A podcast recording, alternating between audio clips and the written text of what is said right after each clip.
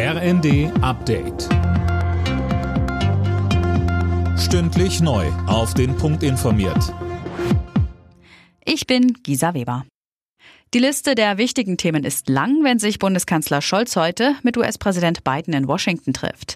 Am drängendsten ist wohl die weitere Hilfe für die Ukraine. Denn die Republikaner im US-Kongress blockieren nach wie vor neue Milliardenhilfen für Kiew.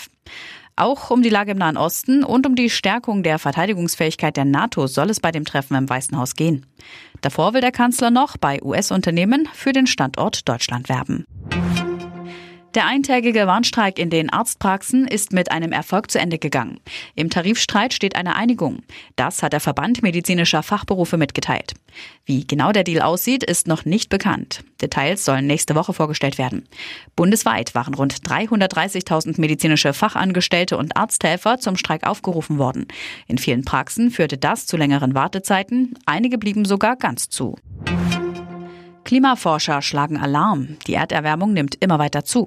Sie lag jetzt erstmals ein Jahr lang über der anderthalb Grad Marke. Das zeigen Daten des EU-Klimawandeldienstes Copernicus. Mehr von Tom Husse. Die Experten sprechen von katastrophalen Folgen, etwa durch Hitzewellen, Dürren und Überschwemmungen. Schon jetzt ist damit die Grenze erreicht, auf die sich die Weltgemeinschaft mit dem Pariser Klimaabkommen geeinigt hatte. Darin heißt es ja, dass die Erderwärmung auf deutlich unter 2 Grad, möglichst aber auf 1,5 Grad begrenzt werden soll.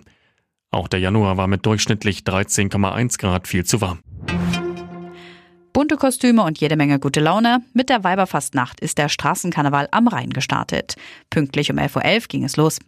Allein in den Karnevalshochburgen Köln und Düsseldorf werden in den nächsten Tagen Hunderttausende Jecken erwartet.